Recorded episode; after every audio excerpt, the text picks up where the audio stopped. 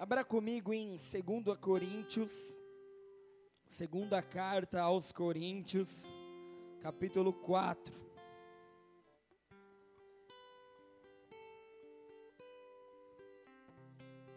Coloca no versículo 7.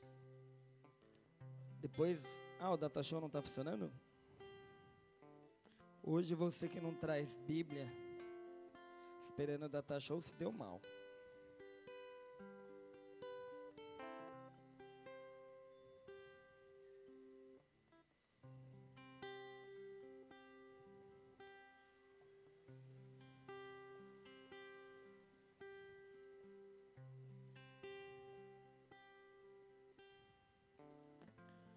Coríntios 4, 7.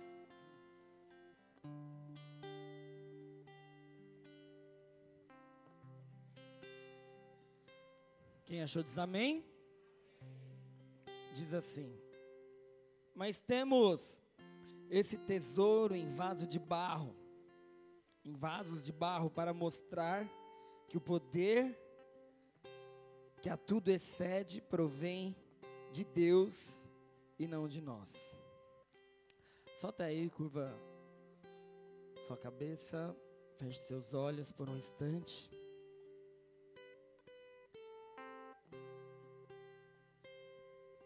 Jesus, nós te agradecemos, Pai, por tudo, absolutamente tudo que o Senhor já fez aqui. Te agradecemos, Pai, porque o momento da adoração é algo tão extraordinário, Deus. Nós ansiamos por chegar na tua casa e te adorar, porque à medida que exaltamos o teu nome e rendemos toda a glória e toda a adoração que só cabe a ti, quando nós realizamos o que nós nascemos para realizar, fazemos o que nós nascemos para fazer, que é te dar glória e te exaltar. O Senhor responde com glória com a tua presença. E é tão bom, é tão agradável sentir a tua presença. Então nós te agradecemos por isso, Deus.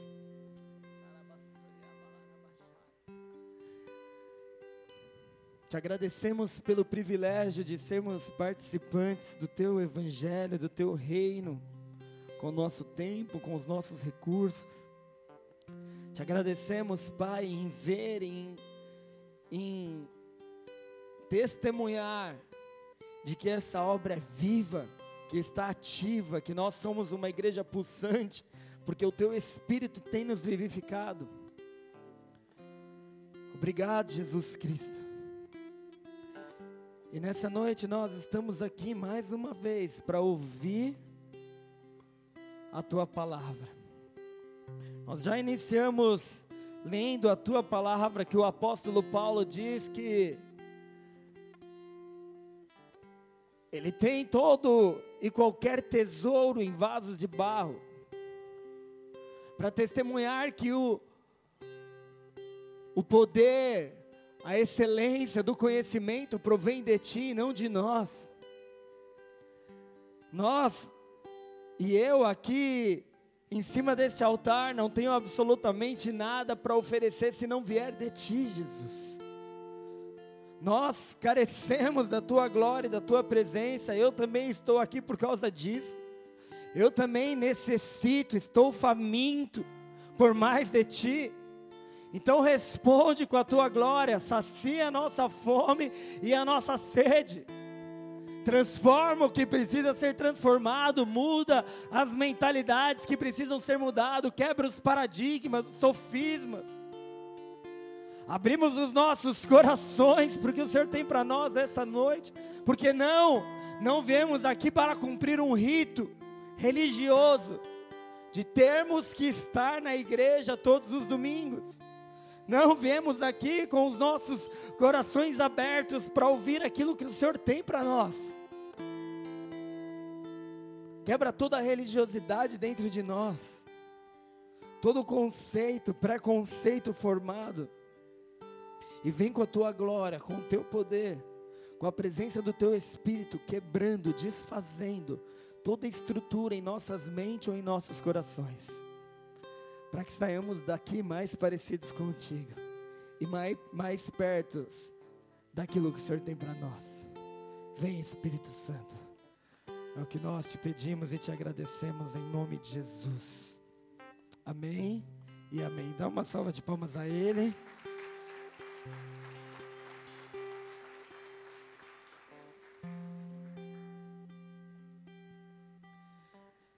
Agora sim, vai comigo até o versículo 1 de 2 Coríntios 4, que eu quero ler do 1 ao 7. O último versículo é o que eu gostaria de colocar em evidência. Mas vamos ler juntos, amém? Quem está aqui diz amém. Glória a Deus. Você está aqui.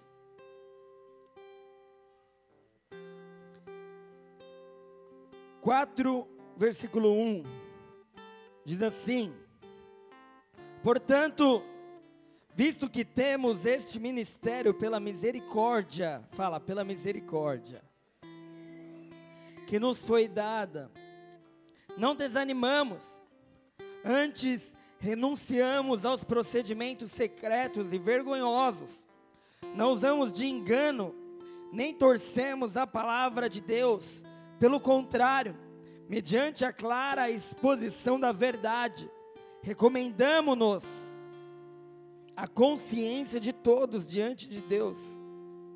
Mas se o nosso evangelho está encoberto, para os que estão perecendo, é que está encoberto. O Deus, com D minúsculo, desta era cegou o entendimento dos descrentes, para que não vejam a luz do evangelho, da glória de Cristo, que é a imagem de Deus. Pois, pois nós não nos pregamos a nós mesmos, mas a Jesus Cristo, o Senhor, e a nós como escravos de vocês, por amor de Jesus.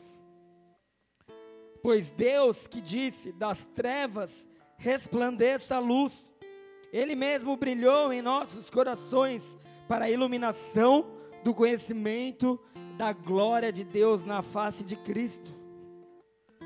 Mas temos esse tesouro em vasos de barro, para mostrar que este poder que a tudo excede, provém de Deus e não de nós.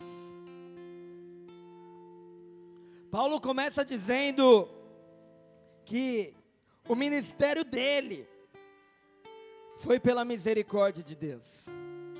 E queridos, nós podemos considerar o nosso ministério não só o que você faz na igreja, mas tudo que você faz na sua vida é o seu ministério. Quantos já ouviu aquela famosa frase: Meu primeiro ministério é a minha família? Quem já ouviu isso? Quem pratica isso? Amém? Nosso primeiro ministério é a nossa família, não adianta nada você vir para a igreja, nós virmos para a igreja e, e, e, limpar ela, deixar ela linda, brilhando, e receber as pessoas e fazer tudo que a gente tem que fazer aqui, que deve ser feito, que a gente sabe fazer muito bem, mas deixar a nossa casa daquele jeito, aquela bagunça, e eu não estou nem dizendo bagunça física, mas também, tá? Só fica a dica. Aquela bagunça, e eu não estou falando só para as mulheres, não, porque teve homem que já deu uma cutucada, falou, aleluia, fala a Deus, minha casa está meio bagunçada, não. E aquela lâmpada que está lá sem trocar faz seis meses, aquele mofo na parede, vai falar mais, mulherada, deixa Deus usar vocês a cortina que tem que pôr, o, para, o buraquinho que ficou lá um parafuso e ninguém colocou nada, não cobriu, o vidro que quebrou, que mais? Pintar a parede, que mais? Só mulher, agora vai homens, fala alguma coisa aí também, a louça que não foi lavada. Virou eles contra elas, né? Time azul contra o rosa. Oi? o piso que está solto. Amor, tá acontecendo essas coisas em casa? As mulheres te contam, ufa. Falei, ela tá falando com muita propriedade, tanta coisa assim. Graças a Deus lá em casa não. Ufa, aleluia. Tá bom? Então, Tá legal, vai, vamos continuar falando. Tô brincando. Mas você já sabe, Deus já te ministrou, né? Fala amém. Fala Deus. Então, o nosso ministério não é só o que nós fazemos aqui.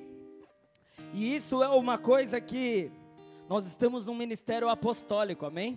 Ministério apostólico, para quem não entende isso, é um ministério que avança, que planta igrejas e que expande o reino de Deus.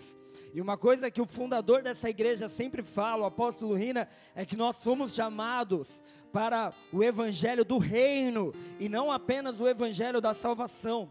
Qual que é a diferença, pastor? O evangelho da salvação, ele acha que você só se converte, faz uma oração, aceita Jesus e continua vivendo a sua vida do jeito que ela era, porque afinal de contas, quando Jesus voltar, você já vai para o céu. Ou seja, para muitos o evangelho da salvação que é o que eles vivem, faz com que a terra seja apenas a sala de espera do céu.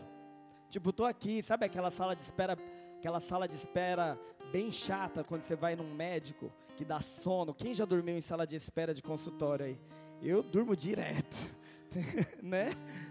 Meu Deus, que sala de espera chata.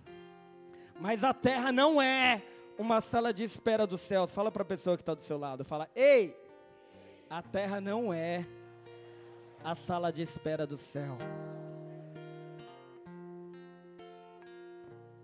O evangelho do reino fala que nós temos que desejar e lutar e trabalhar para implantar o reino de Deus na terra. O que, que Jesus ensinou na oração do Pai Nosso? Que venha o teu reino, que seja feito na terra, assim como é feito no céu.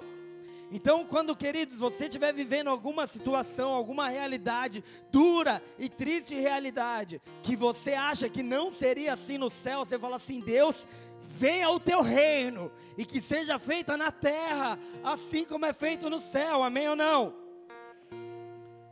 Nós temos essa autoridade. Jesus falou para Pedro: ó, te dou a chave dos céus, e o que você ligar na terra será ligado nos céus. Só que nós precisamos compreender e tirar o, o sofisma, a estrutura mental de religiosidade que ministério é aqui, na igreja. Ministério é tudo, a nossa vida é um grande ministério. E esse é o nosso desafio como cristão. Termos a nossa vida como um grande ministério. Tudo que fazemos e aí o que Paulo está dizendo é que tudo é pela misericórdia de Deus. E querido, se a gente pode elogiar o ministério de alguém, é o ministério do apóstolo Paulo, sim ou não? O cara escreveu mais da metade do Novo Testamento, rodou o Oriente Médio inteirinho pregando evangelho, Europa.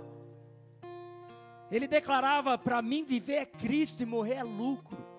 Ele fez, ele cumpriu o chamado, ele orava, clamava, tinha revelação, tinha presença do Espírito, tinha poder. Diversas vezes Deus conta de milagres realizados através da sombra. A glória de Deus estava sobre ele, a presença de Deus estava sobre ele, aonde ele tocava, a glória de Deus estava. Ele realizava, fazia, prisões eram abertas quando ele estava ao simples fato dele começar a adorar o Rei dos Reis e Senhor dos Senhores. Paulo tinha a glória a presença de Deus, sabia que não era nada, colocava a cara dele no pó, e quando ele colocava a cara dele no pó, buscando a glória e a presença de Deus, a glória de Deus resplandecia em seu rosto, e ele ia para a sociedade, ele não fazia só de um ministério dentro de uma igreja o ministério dele, para quem não sabe, Paulo era construtor de tendas, ele tinha um trabalho. Nós que somos bivocacionados, que estamos aqui, trabalhamos aqui, vamos lá e trabalhamos no, no mundo corporativo, na sociedade em geral, somos como Paulo, construtores de tendas, pessoas produtivas. Se você não sabe, Gênesis 3,19, amo esse versículo, sempre falo. Porque fala que do suor do seu rosto você comerá. Foi uma maldição, mas é um princípio elementar. Você vai plantar e você vai colher. Só que aí ele continua e fala assim: porque visto que você veio do pó, e para o pó você voltará. Ou seja, Deus nos deu saúde, Deus nos deu energia, Deus nos impulsiona com o teu espírito, à medida que nós clamamos, para irmos lá fora e produzirmos algo. Querido, a, o solo, ele não vai dar o fruto se você não plantar. Todos nós temos capacidade de sermos produtivos e estávamos conversando hoje, eu e a minha esposa, e nós falávamos que os únicos que têm alguma desculpa ou um pretexto para não produzir nada, vamos dizer assim, ser produtivo mesmo, gerar recursos de alguma forma, porque hoje, com o mundo globalizado, você não precisa plantar, mas pode também, se quiser, descola um pedaço de terra e planta alguma coisa. Mas existem as pessoas que fazem isso. E Deus nos deu dons nos deu dons. Deus nos deu, aleluia. Dons e talentos para produzirmos algo. Eu falei, uma pessoa que tem esse dunamis, dunamis quer dizer algo que impulsiona, um, um impulsão, um propulsor dentro de si. Quem tem isso dentro de si fala assim: não, eu não posso ficar parado, eu preciso produzir algo. E quando você produz, você pode fazer disso o seu ministério. Porque você produz algo, você pode trazer recursos no reino, ver o reino de Deus expandir, mas mais do que isso, você está envolvido em algum meio da sociedade.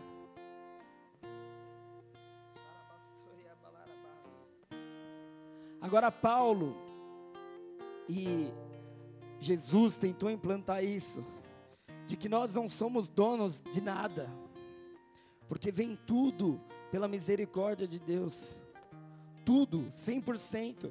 Eu costumo dizer isso. Ah, eu comecei, eu acho que eu não terminei, né? Ah, obrigado por ter me lembrado. Na verdade, foi eu que me lembrei sozinho. De que nós, os únicos que têm o pretexto, são os que estão com uma deficiência muito grave. E aí a Bíblia fala que aqueles que, que estão incapacitados, a Bíblia fala muito claro, lá em Isaías 58, por exemplo, que nós deveríamos cuidar dos órfãos, das viúvas, o verdadeiro jejum, abrigar os desabrigados, nós temos que fazer isso. Mas via de regra, nós seremos produtivos e produziremos muitas coisas. Agora, você vê como tudo é uma questão de mentalidade. Esses dias eu comecei a falar para Mariana, semana passada, do Nick, é, como que é o sobrenome dele? Nick Jolik, sei lá o que, que não tem os membros, braços e pernas. Quem conhece o Nick? Levanta a mão. Se você não conhece, joga no YouTube, escreve Nick, testemunho, braços e pernas, escreve qualquer coisa assim, você vai, você vai achar ele, o testemunho poderoso. O cara roda o mundo inteiro estádios lotados, testemunhando a respeito do que Deus fez, não no corpo dele, na saúde dele, mas que fez no coração e na mente. Ele é produtivo, porque hoje, se você gera, se você tem algum talento, por exemplo, outro dia a gente foi num stand-up cristão, e o cara, o Jonathan Nehmer, que estava aqui em Guarulhos, ele é um cara com muito talento para fazer as pessoas rirem. Então, com o talento dele, ele produziu o que? Entretenimento. E aí um monte de gente lota um, um teatro e ele gerou recursos, movimentou a economia, sim ou não? Porque se a gente não tivesse essa mentalidade, queridos, de artes, de entretenimento, de tudo, o mundo está tendo. E o mundo está conquistando as pessoas dessas maneiras, através do entretenimento, das artes, da cultura. E um monte de loucura que eles chamam de cultura. Mas Deus vai restituir tudo isso para o reino dele.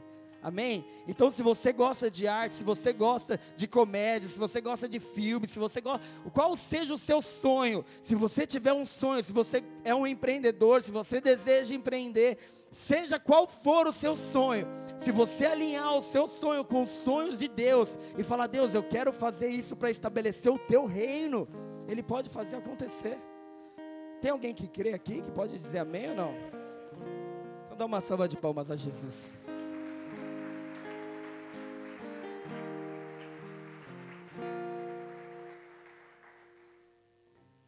Então, o Nick, por exemplo, ele gera muitos recursos. E abençoa muito. E abençoa muitas vidas, e muitas vidas foram salvas através da vida dele, porque eu resumo ele com uma mente forte. É uma mente que foi ensinada, é uma mente que teve a mesma oportunidade que você está tendo. O poder do Espírito Santo está aqui, não são meras palavras. Você não apenas pega uma teoria, uma linha de raciocínio e fala assim: ah, vou estabelecer essa linha de raciocínio. Não, aqui há poder de Deus e a glória de Deus está aqui para destruir estruturas mentais. E você fala assim: eu não sou um coitadinho, eu não sou um, oh meu Deus, coitado de mim, não, eu sou um produtor do reino de Deus, eu não tenho nada de mim mesmo, mas o poder do Espírito Santo está sobre a minha vida eu posso realizar, conquistar e produzir, amém? Queridos, porque tudo que Satanás quer é te colocar para baixo, às vezes você tem tudo e acha que não tem nada, porque todo mundo te maltratou, todo mundo te faz mal, aliás, ninguém gosta de você, ninguém te liga, e tudo que ele quer é te colocar lá embaixo, pensando besteira dos outros, e chocando ovos de serpente para virar uma grande, um grande dragão. Mas a mentalidade cristã é saber que sim, nós não temos nada de valoroso, de bom em nós mesmos, mas o poder do Espírito o poder do conhecimento de Deus. E ele, olha o que ele fala aqui, que interessante. Pois Deus que disse das trevas resplandeça a luz, Ele mesmo brilhou em nossos corações, para quê? Para a iluminação do conhecimento da glória de Deus na face de Cristo. Queridos, quando a gente fala em você se trancar no seu quarto, o seu momento no secreto, quando a gente fala essas coisas, não é uma para você sentir uma energia boa, sair energizado do seu quarto, né? sabe assim, tocar em alguém, fazer, sente aí, aí, tive um encontro com Jesus.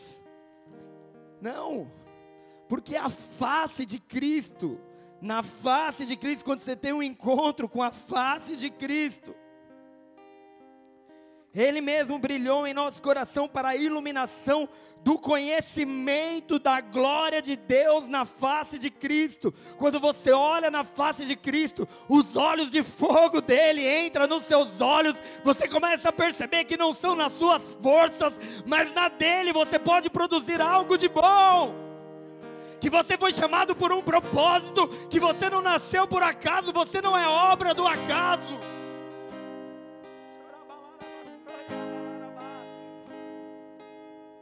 Na face de Cristo. Na face de Cristo, ao contemplar a face de Cristo. E aí ele continua, mas temos esse tesouro em vasos de barro, para mostrar que este poder, que a tudo excede, provém de Deus e não de nós. E aí que eu queria introduzir uma palavra que chama mordomia. Sabe o que quer dizer mordomia? Tipo, quando você está lá de boa, assim, né? Não. Mordomia é o conceito de ser mordomo. Sabe quem é o mordomo? Quem já ouviu falar de mordomo? Quem sabe o que é o mordomo? Eu vou ler a o significado aqui do dicionário, tá? Mordomo, significado 1, um, indivíduo encarregado de administrar em residência alheia, ou seja, de outro, as tarefas domésticas cotidianas, distribuindo-as entre os demais empregados. Ou seja, o mordomo é o chefe dos empregados, é o que José foi na casa de Potifar. Continua, olha aqui que interessante. Pessoa que administra os bens de uma irmandade ou qualquer outro estabelecimento. O mordomo, como diz lá na história de José, eu poderia ter pego aqui, mas depois você lê também. Ele mandava em todo mundo, e ele podia usar à vontade todas as coisas do senhor dele. Tanto que quando a mulher do Potifar quis, né? Vocês entenderam isso aqui, né? A mímica. Quando a mulher do Potifar quis. Ah, vou, vou, vou falar o que ela quis fazer. Da mulher do Potifar quis fazer isso, ele falou assim: Deus que me livre. Ele falou: chuta que é laço, chuta que é macumba. Ele falou: Deus que me livre fazer isso contra o meu Senhor, porque Ele não me privou de nada do que é dele, a não ser a senhora. Então fica para lá, longe de mim. Porque ele podia usar à vontade tudo que era do seu Senhor. E o princípio que nós temos que estabelecer e introduzir em nossa mente é o princípio da mordomia. Nós precisamos colocar de uma vez por todas que tudo que nós temos e somos, na verdade, não é nosso. Nós somos mordomos do que é do Senhor. Jesus ele tenta introduzir isso na parábola dos talentos que eu contei na outra quinta-feira. Ele dá os talentos e fala assim: ó, produz algo com isso. Para um ele deu cinco, o que tem cinco foi lá e produziu mais cinco. Para o outro ele deu dois, o que tinha dois foi lá e produziu mais dois. Ele, e uma pessoa pegou um e não produziu nada. Nós somos mordomos de tudo, da sua vida, do teu tempo. Você vai ter que prestar conta do seu tempo dos seus talentos. E você, de verdade, cada um que está aqui, não adianta depois você falar que não tinha nada para produzir ou para oferecer. Cutuca a pessoa que está do seu lado aí, ó. Fala assim: você tem talento, viu? Posso te dizer? Fala para ele, lembra ele disso. Fala assim: e essa é a boa notícia. Amar, ou talvez não, depende de como você vai interpretar, é que você vai prestar conta disso. Vai, cutuca ele, chacoalha agora, fala, você vai ter que prestar conta.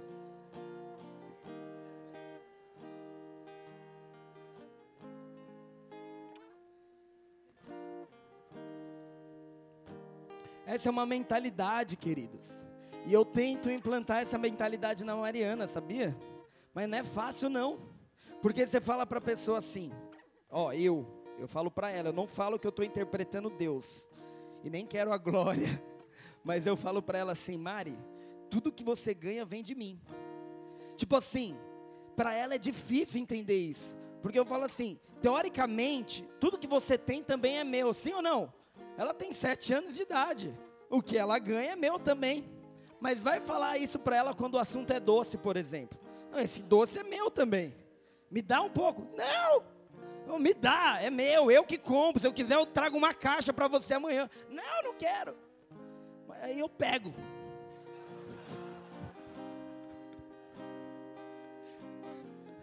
Aí você acha que pai mal. Não, eu estou tentando fazer ela entender que se ela reconhecer que eu sou dono e provedor de tudo na vida dela, eu posso amanhã trazer mais vários daqueles.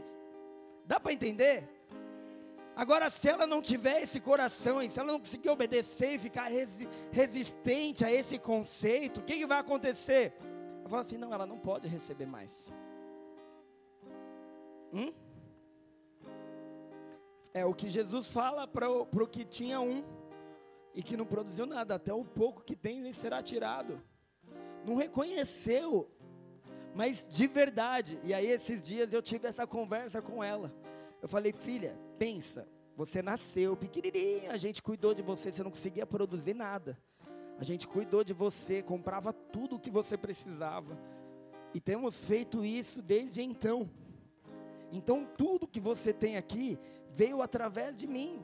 Teoricamente, eu sou dono de tudo isso. Aí ela fala, a criança argumenta, né? Mas até das coisas que foi a vovó que me deu? Eu falei, claro, porque se eu não quisesse que você recebesse, eu não deixava ela te dar. Sim ou não? Eu sou o pai dela. Você que é pai, você deixa o seu filho receber tudo que qualquer um dá? Não. Eu falo assim, não. Se tal pessoa quiser te dar algo e eu não quiser que ela receba, eu falo assim, desculpa, obrigado, mas isso aqui ela não vai receber. E Deus é assim na nossa vida, Ele é soberano. Tudo que nós temos, absolutamente tudo, vem de Deus, é de Deus. Romanos 11, 36 fala isso: tudo é dele, por Ele e para Ele.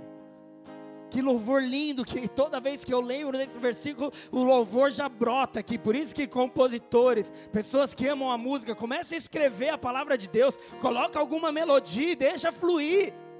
Olha esse louvor, ó a profundidade das riquezas e da sabedoria e do conhecimento de Deus. Quão insondáveis são os seus caminhos.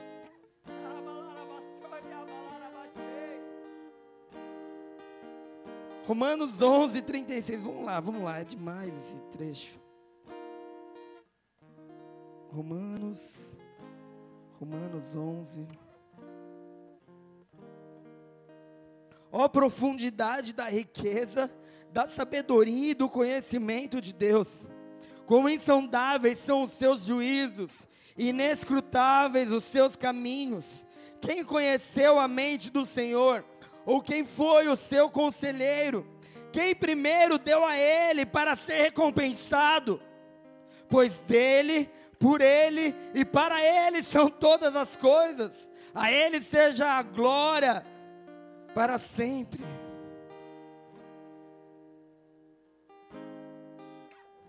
Nada é meu, é tudo dele, para a glória dele.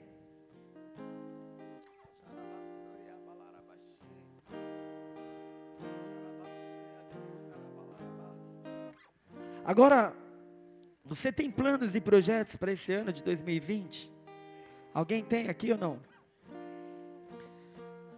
Quais são esses planos? Porque muitos colocam objetivos apenas relacionados a conquistas materiais. E não tem absolutamente nada de errado em você desejar crescer, expandir. Você tem que sondar o seu coração, pedir para o Espírito Santo sondar o seu coração, mas não há nada de errado nisso. Mas, quem estava aqui semana passada? Semana passada, domingo, nós falamos sobre altares que precisam ser derrubados em nossas vidas. O rei Josias, com apenas oito anos, ele algo aconteceu dentro da mente dele, e ele compreendeu que ele precisava derrubar altares que estavam levantados, estruturas que impedia a adoração ao Deus vivo, de reconhecer essa glória que só pertence a Deus, porque idolatria é isso. Às vezes você pensa assim, não, eu não sou idólatra, porque eu eu não tenho imagens, ídolos. Não, idolatria é quando você não reconhece a glória que é de Deus. A glória é de Deus. Eu amo a minha família, mas a glória é de Deus. Eu não fiz nada por merecer isso. Eu amo o meu emprego, mas a glória é de Deus. Se eu não tivesse saúde, não tivesse o que Ele me dá, eu não teria aquele emprego. Eu amo o meu ministério, eu amo essa igreja, mas a glória é de Deus. A glória é de Deus, é sempre de Deus, e o meu papel é me colocar no pó, colocar o meu coração diante dele e falar assim: Deus, é pela misericórdia, e eu coloco tudo isso em vasos de barro. Para poder desfrutar do conhecimento e da glória que tem na tua face, e com esse conhecimento continuar avançando e expandindo de acordo com a tua vontade, não com a minha. Então, altares precisarão ser derrubados. Agora, alguns precisaram ou precisarão colocar em, dentre esses objetivos restaurar relacionamentos. Alguns precisarão colocar entre esses objetivos restaurar as suas casas, seja fisicamente ou emocionalmente, espiritualmente. Restaurações restauração de sonhos, de projetos. Sabe, essa semana eu recebi uma mensagem, e como eu amo receber mensagens que têm a ver com o reino. Uma jovem, e que eu posso falar abertamente, expandir e, e expor, aliás, a Kimberly, quando me manda uma mensagem, Kim, sonhando com essa geração, meu coração queima sabe, falando assim: eu quero levar para o maior número de jovens o reino de Deus. Isso é, é ter uma visão de propósito, sabe? Parar na primeira, segunda semana de janeiro e falar assim: opa, calma aí, eu preciso planejar o meu ano. Eu preciso planejar o meu ministério, eu, pre eu preciso planejar o que eu vou fazer, como eu vou fazer para ser o mais produtivo possível. Como eu vou fazer isso?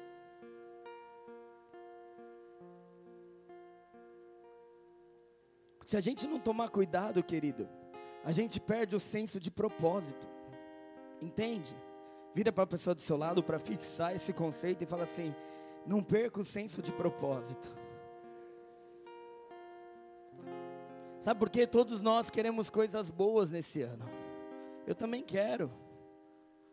Mudar para um lugar melhor. Sabe, talvez um novo emprego, ganhar mais. Todos nós, para os solteiros, estão doidos para arrumar uma varoa, um varão. Não é errado, não. Pode acontecer, aleluia. Quem crê diz amém. Vai para a barca.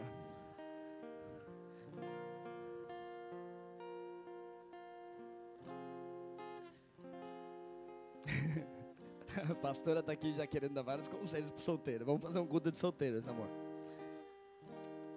Mas tem que ter propósito de vida. Sabe, pessoas que pensam além.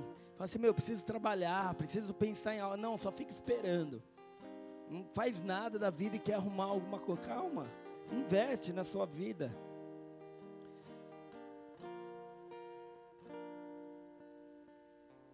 Senão você perde o senso de propósito. E, sabe,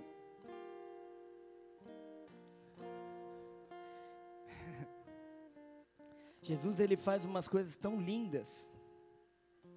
Porque Semana passada eu eu falei que eu fui num sítio com a minha família e rolou um mover sobrenatural. Quem estava aqui sabe disso, né? Semana passada eu estava com uma parentada, uma galera. Essa semana eu falei assim, ano corrido, tudo corrido, né? Falei, amor, esse final de semana é meu, seu e da Mari. Ela fez, ufa, aleluia. Nós três. E aí nós fomos para praia, litoralzinho, Prainha Branca. Quem já foi para Prainha Branca? Uma trilha pesada. Quando eu era jovem fazia de joelhos, de boa. Agora tô velho. Morri, tive que voltar de barco.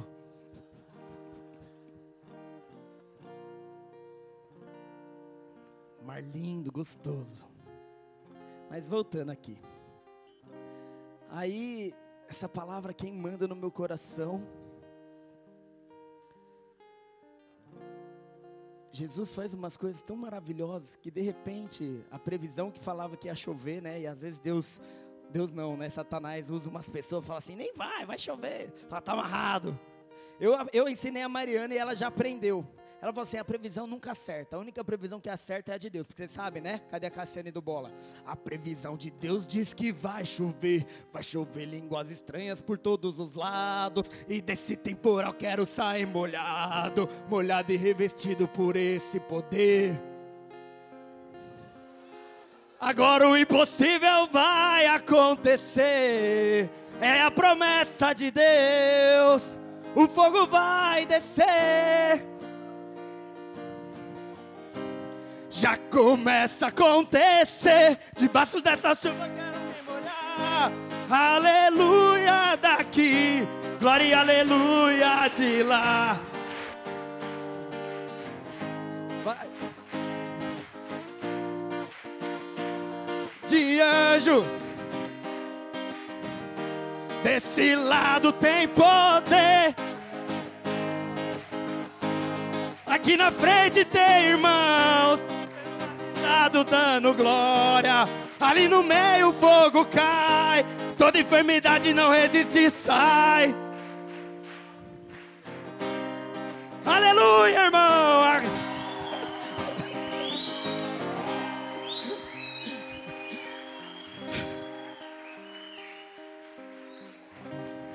No nosso carro é assim, na hora que fala assim, a previsão diz que vai chover, Mari, como que é?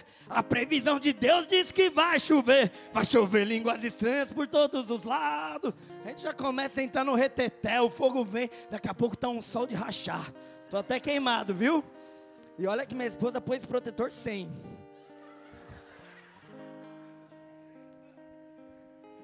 Mas voltando.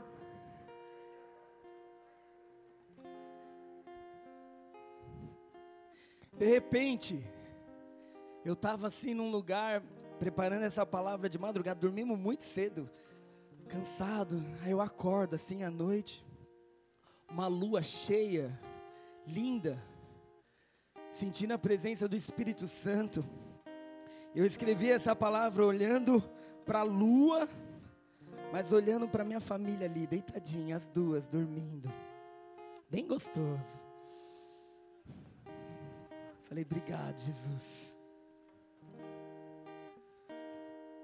Falei, que presente maravilhoso isso.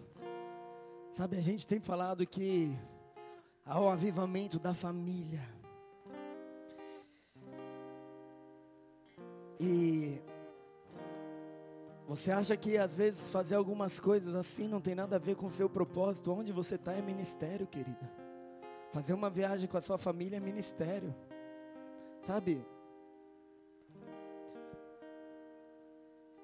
Agora tem gente que experimenta as coisas boas. E aí você pode perder o senso do propósito. Sabe por quê? Viajar é bom. E eu gosto de viajar mas eu não vivo para viajar. Dá para entender isso? A diferença. Tem gente que faz uma viagem e aí fala assim: agora eu vivo para viajar.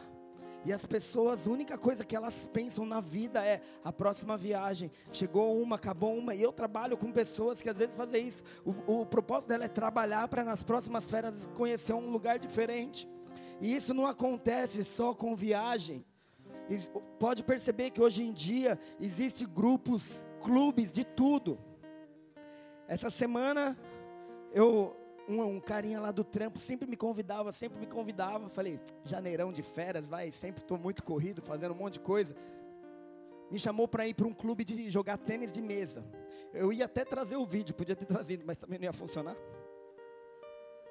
Meu, é um monte de japa, pá, pá, toda bola é cortada. Os caras vão de segunda a segunda lá jogar tênis de mesa. Tipo, a vida deles é jogar tênis de mesa. Eu falo, meu, para mim é ping-pong, eu jogo de vez em quando no sítio. Quem gosta de jogar ping-pong aí?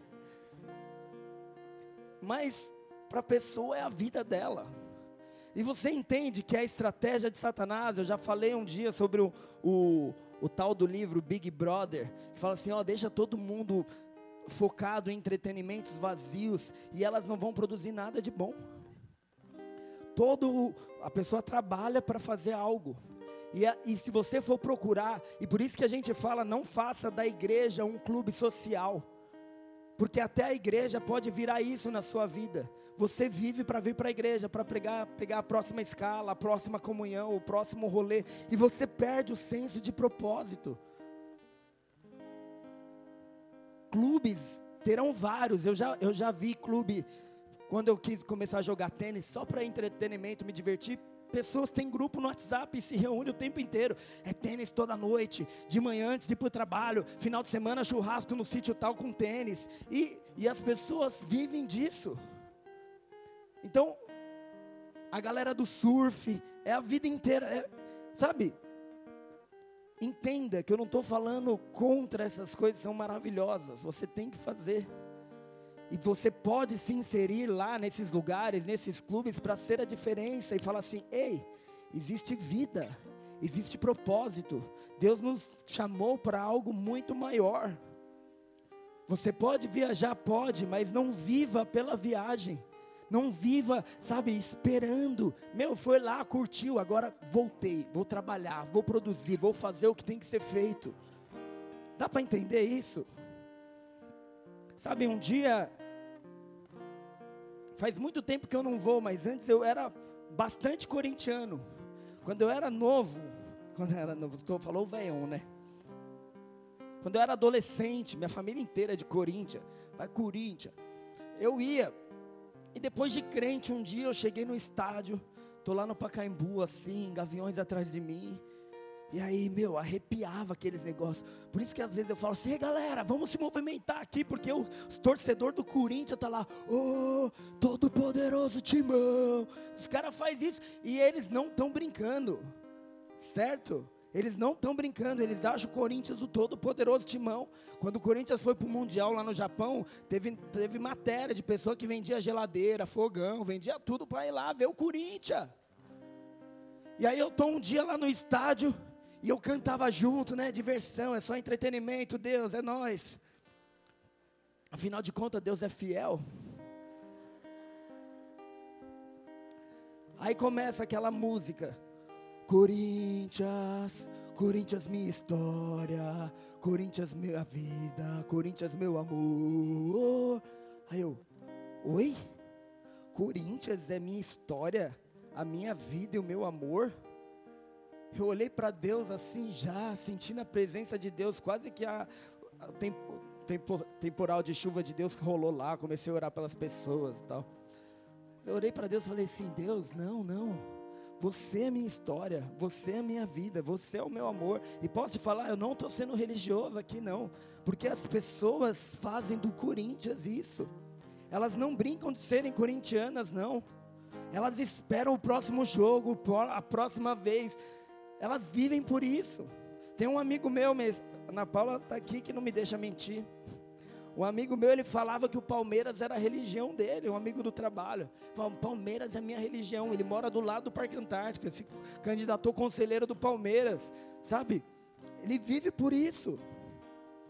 E as pessoas estão perdendo suas vidas sem propósito. E se você não não parar para pensar e falar: ei, eu preciso planejar o meu ano, como eu vou ser produtivo para o reino de Deus. Fazer o que a Kimberly fez numa segunda-feira, eu no trenzão indo trabalhar, recebo uma mensagem dela. Opa, calma aí. Há um propósito. Eu preciso planejar o meu ano.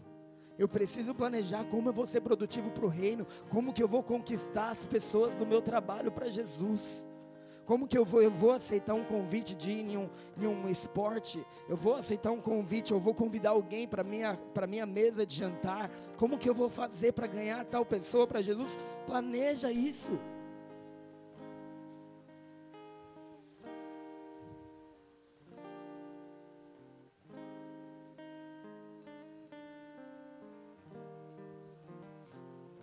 Sabe, queridos, já estou encerrando. Mas Jesus, Jesus ele nos ensina que nós devemos sim o lion.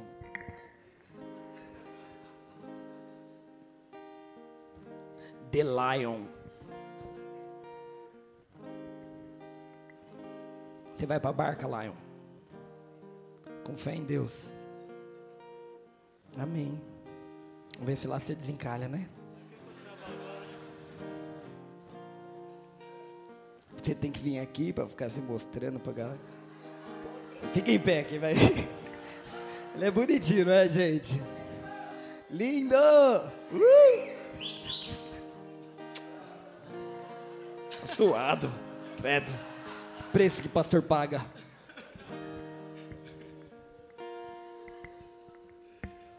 Outro dia eu fui pedir desculpa para ele pela briga dele. Ele, imagina, pastor, intimidade é assim. Eu falei, ah, então vai sofrer agora.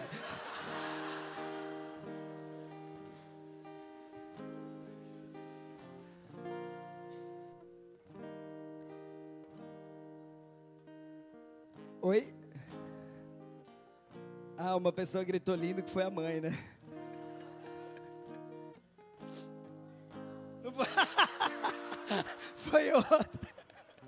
Eita Deus! Daqui a pouco ele vai estar, tá, ele já é do Data Show, vai ficar ouvindo as gravações mil vezes para descobrir de quem foi a voz. Lindo, lindo. Aí ele vai ficar dando a paz do Senhor para as irmãs para saber quem gritou lindo. A paz. Fala de novo. Aí ele vai falar assim: Jesus é lindo para ouvir lindo. Aí vai descobrir que foi o.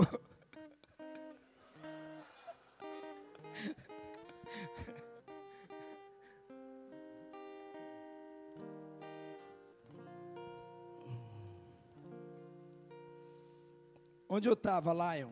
Agora você tem a obrigação de me falar onde eu estava. Você que tirou minha atenção? Tô brincando. Jesus, ele o povo falava contra ele, que ele comia com os pecadores, porque ele se inseria ali. Em nenhum momento ele quebrou a lei, ele falava assim: Eu não vim para quebrar a lei, eu vim para cumprir. Então, todas as leis e os mandamentos de se manter puro, se manter santo, ele manteve elas. Salmo 1 fala para não nos assentarmos nas rodas dos escarnecedores. Então não estou falando disso, de você se infiltrar e permanecer na, naquela, naquele ambiente de trevas. Mas a Bíblia fala que ninguém pega uma lamparina, uma luz e esconde ela, mas coloca num lugar visível. Então você vai sim poder estar inserido nesses lugares para ser luz. E como ser luz? Como eu falei, você precisa ser produtivo. Você precisa ler, você precisa conhecer, você precisa se inteirar dos assuntos. E sabe por que, que eu estou falando isso de uma maneira mais prática? Uma pessoa conversando comigo falou assim: Mano, minha mãe, ela quer evangelizar todo mundo, mas ela não tem repertório de assunto. Então ela chega em qualquer pessoa e fala assim: Jesus, não sei o que, Jesus. E aí as pessoas, ela faz as pessoas, porque você chega assim do nada. Quem eu já contei aqui a história de imagina um, um doente andando na rua e um médico que nunca viu, não é uma consulta nem nada, vira e fala assim: oh, você vai morrer amanhã. Você acha que essa pessoa vai dar valor para o que ela fala? Não. Agora, se ela, se for um amigo, uma pessoa que anda junto, que caminha junto, que ela confia, e essa pessoa for um médico, fala assim, meu, pelos sintomas que você tá, é melhor você se cuidar nisso, nisso e nisso. Ela, a pessoa vai dar atenção, sim ou não? Vocês entenderam o que eu disse? Então, primeiro ganhe o coração das pessoas, tenha assunto com as pessoas, sabe? Não, não seja religioso ao ponto de querer apontar o erro delas. Um grande erro do cristão é exigir de um não crente o que deveria ser exigido de crente só, porque já conhece a palavra, Atos 17 fala muito bem sobre isso. Então, queridos, que o Espírito Santo te dê estratégias e que você planeje se inserir sem se contaminar para ganhar vidas para Jesus. Jesus, ele ele conhecia sobre peixes, ele conhecia sobre a agricultura, ele conhecia sobre o governo. Você, você vê que ele fala parábolas, que se você não conhece o contexto histórico, você nem entende as parábolas, de tanto que ele estava inserido nos assuntos da sociedade. Sabe, às vezes você não quer saber de política, não, não quero saber dessas coisas, não, ou não quer saber disso, sabe, se limita, se aliena. Mas não, expande a sua mente e fala que venha o teu reino, que seja feita a tua vontade através da minha vida, me dá estratégias, me dá, me dá assuntos para eu chegar e fazer amizade, amar as pessoas e as famílias. O maior mandamento é amar a Deus acima de todas as coisas e amar ao próximo como a si mesmo. Fala de amar, não fala de pregar para ela. Ama e a pregação é consequência.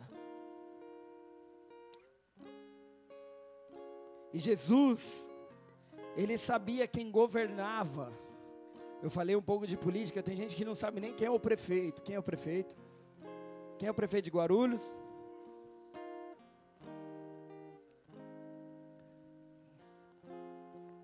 Não sabe nem quem é o governante. Jesus ele sabia quem era o governante, mas o dia que que ele fala assim: "Você não é o rei dos judeus?" Um desses governantes fala: Você não é o rei dos judeus? Prova algo para mim. Jesus fala: O meu reino não é daqui, o meu governo não é daqui. Jesus, ele estava inserido naquela sociedade, mas ele sabia que ele não era de lá. E é a mesma coisa com, com a gente, queridos. Nós vamos estar inseridos no meio da sociedade, em todos esses lugares mas a nossa consciência é de que nós não somos daqui. Paulo disse: Vós sois cidadãos dos céus.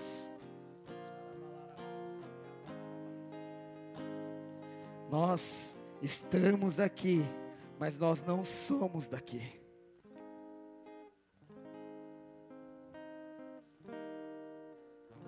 Senhor, Ele vai nos levar a lugares, e à medida que você faz votos com Ele, à medida que Ele, que ele compreende, Ele, Ele sabe que você honra os recursos que Ele tem colocado em Suas mãos, os talentos que Ele tem colocado em Suas mãos, os dons que Ele tem te dado. À medida que Ele percebe que você converte isso para a glória dEle, à medida que você entendeu o princípio de mordomia e transforma isso para a glória dEle, Ele fala: então eu posso derramar mais, então eu posso dar mais. E aí que você não compreende que pessoas são abençoadas sobremaneira com recursos, com talentos, com dons, porque elas elas fazem disso algo para Deus e para a glória de Deus, isso vai voltando, isso não acaba nunca mais. Sabe qual que é a diferença? Que pessoas querem viver com Ele, mas não para Ele. Compreenda isso. Tem pessoas que querem viver com Jesus. Lógico, Jesus é bom.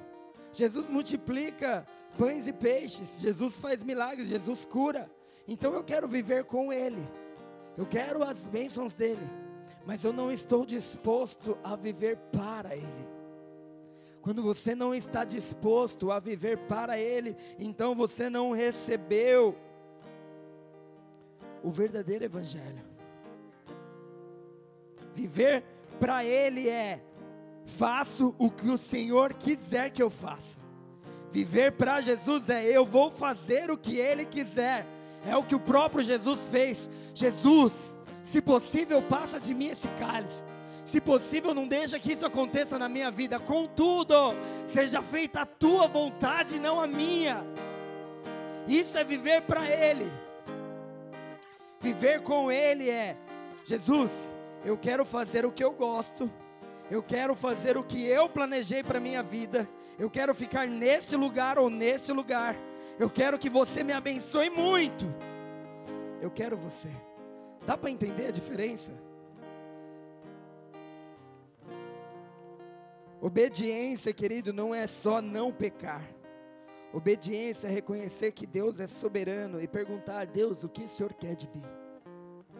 Sabe, eu aprendi a colocar minha vida 100% na mão dEle. Sabe, Jesus mesmo, ele fala isso.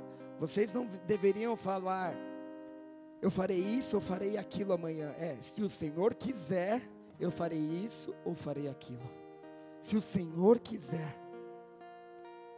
E aí tem aquele louvor que me tocou muito. Num passado um pouco distante, que fala assim: Abro mão dos meus sonhos, abro mão dos meus planos abro mão da minha vida por ti.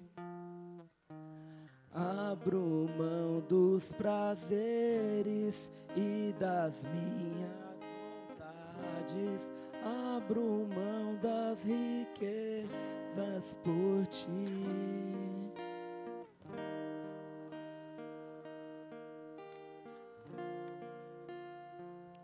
Abro mão dos meus sonhos, abro mão dos meus planos, e é lógico que o, o escritor, o compositor, eu creio que estava exatamente com esse coração. Mas eu mudaria essa, essa frase do abro mão dos meus sonhos e dos meus planos para alinha os meus sonhos e os meus planos com os seus. Alinha. Porque eu creio que há alegria no cumprimento do propósito e do chamado. Quando você se coloca totalmente à disposição de Deus e fala: Deus, tudo é teu, me leva onde o Senhor quiser. Eu creio que vai haver satisfação ali. Eu não preciso correr atrás da alegria como se eu soubesse onde ela está, porque ela estará onde Ele está. A alegria estará onde Jesus está.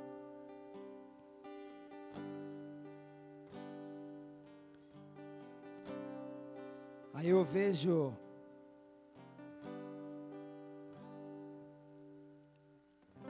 milionários, por exemplo, alguns exemplos que moram na mesma casa de quando antes de, era, de que eram milionários.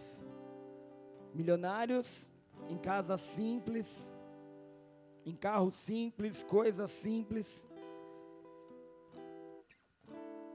E o Espírito Santo me ministrou quando eu estava lendo a respeito disso. Sabe, quando você se permite ser alçado aonde Deus quiser, mas você mantém o seu coração nele, é como se fisicamente você estivesse fazendo isso. Se mantém simples, se mantém com o coração nele, se mantém sabendo que tudo vem dele, é por ele e para ele. Eu gostaria de convidar a banda para subir aqui.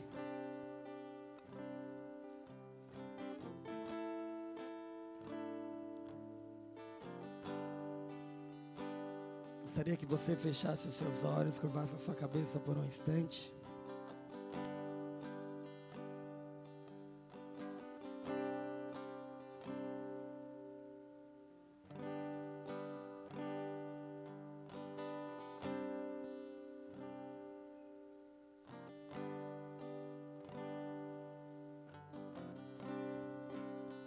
Estamos no início de um ano.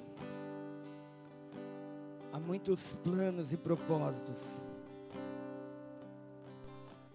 que Deus quer cumprir na sua vida e através da sua vida. Há muita coisa a ser restaurada, também muita coisa a ser destruída.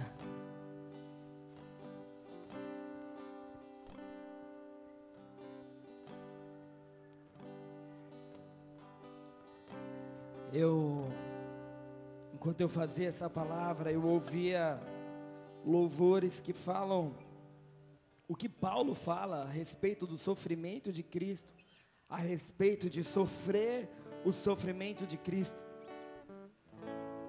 E as músicas que mais tocam o meu coração são as músicas que falam sobre o sofrimento de Cristo. Fala sobre sofrer com Ele isso não significa que eu pessoalmente gosto de sofrer. Quem gosta de sofrer? Ninguém. Mas ao cantar isso, me vem a consciência de que se necessário for, se preciso for, eu sofro por ele. Que ser cristão é estar disposto a sofrer por ele.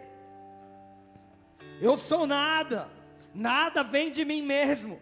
E o cristão verdadeiro, ele reconhece que se necessário for, eu volto para o nada.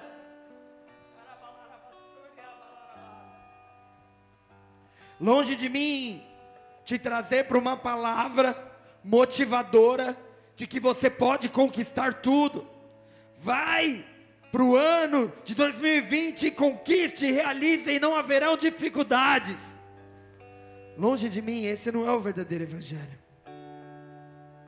O verdadeiro Evangelho é sim, você não é nada, você não pode nada sem o poder de Deus, mas se você clamar pela glória dele, você pode fazer tudo, inclusive sofrer por amor a Ele.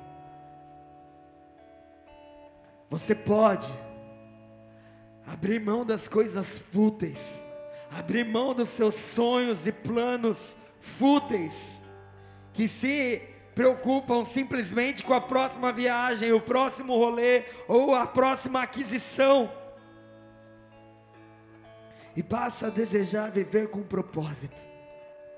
Passa a desejar ter uma experiência com a glória, com a face de Cristo, com o conhecimento da glória de Deus que está na face de Cristo Jesus. E à medida que você tem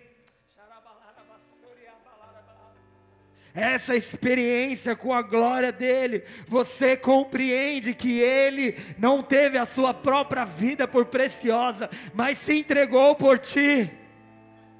Então a presença do Espírito Santo começa a penetrar o teu coração de tal maneira que você fala algo que vem de dentro do seu interior. Eu não vivo por mim mesmo, eu não vivo para mim mesmo, eu vivo por ti, para ti.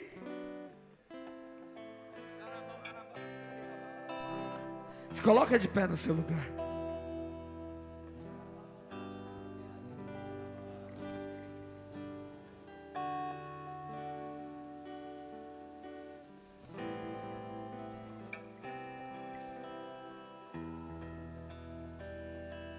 Me achego a ti com temor eu sei que eu não mereço estar aqui, mas só uma coisa me satisfaz.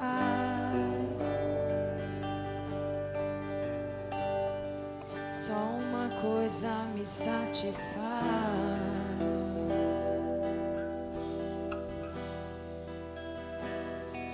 Se pra carregar tua glória eu preciso estar coberto com sangue dos sacrifícios que eu fiz ao longo do caminho. Se há um preço a ser pago para ter a tua glória, só uma coisa me satisfaz.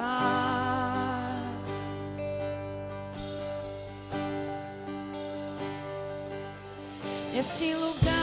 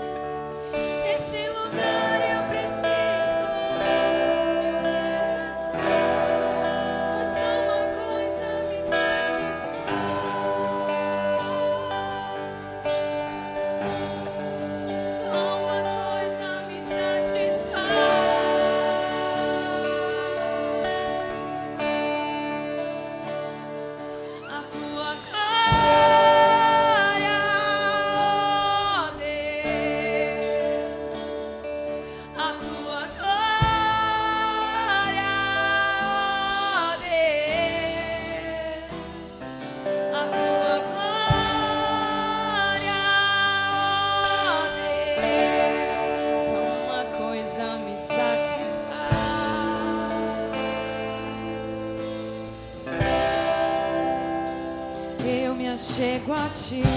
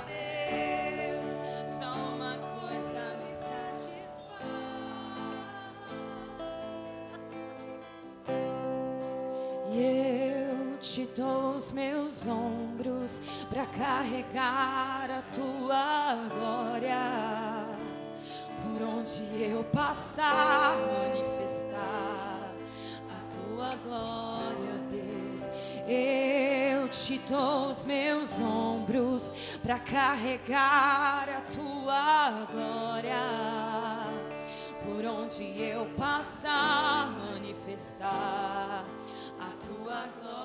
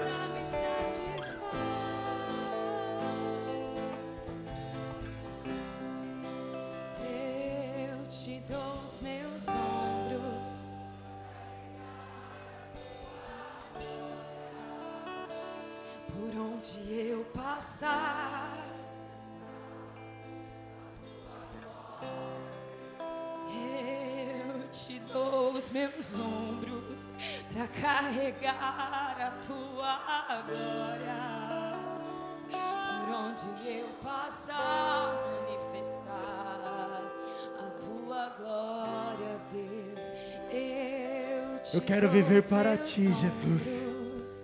Não apenas contigo. Eu quero viver para ti. Você pode dizer isso para Ele. Eu quero que os meus planos e os meus sonhos não sejam os meus sonhos, os meus planos, mas os teus. O que o Senhor tem para mim é aqui ou ali, é fazer isso ou aquilo. Se necessário for sofrer por ti.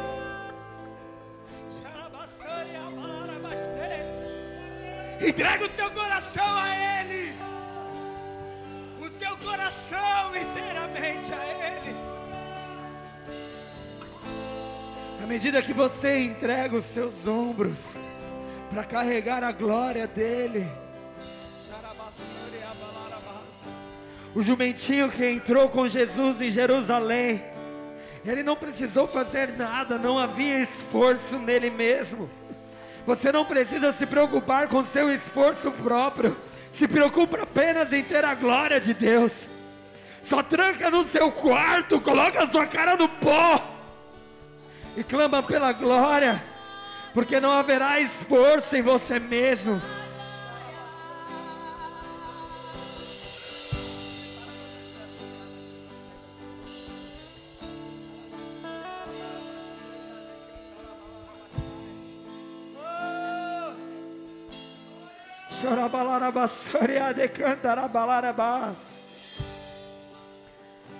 O Senhor te fez por um propósito.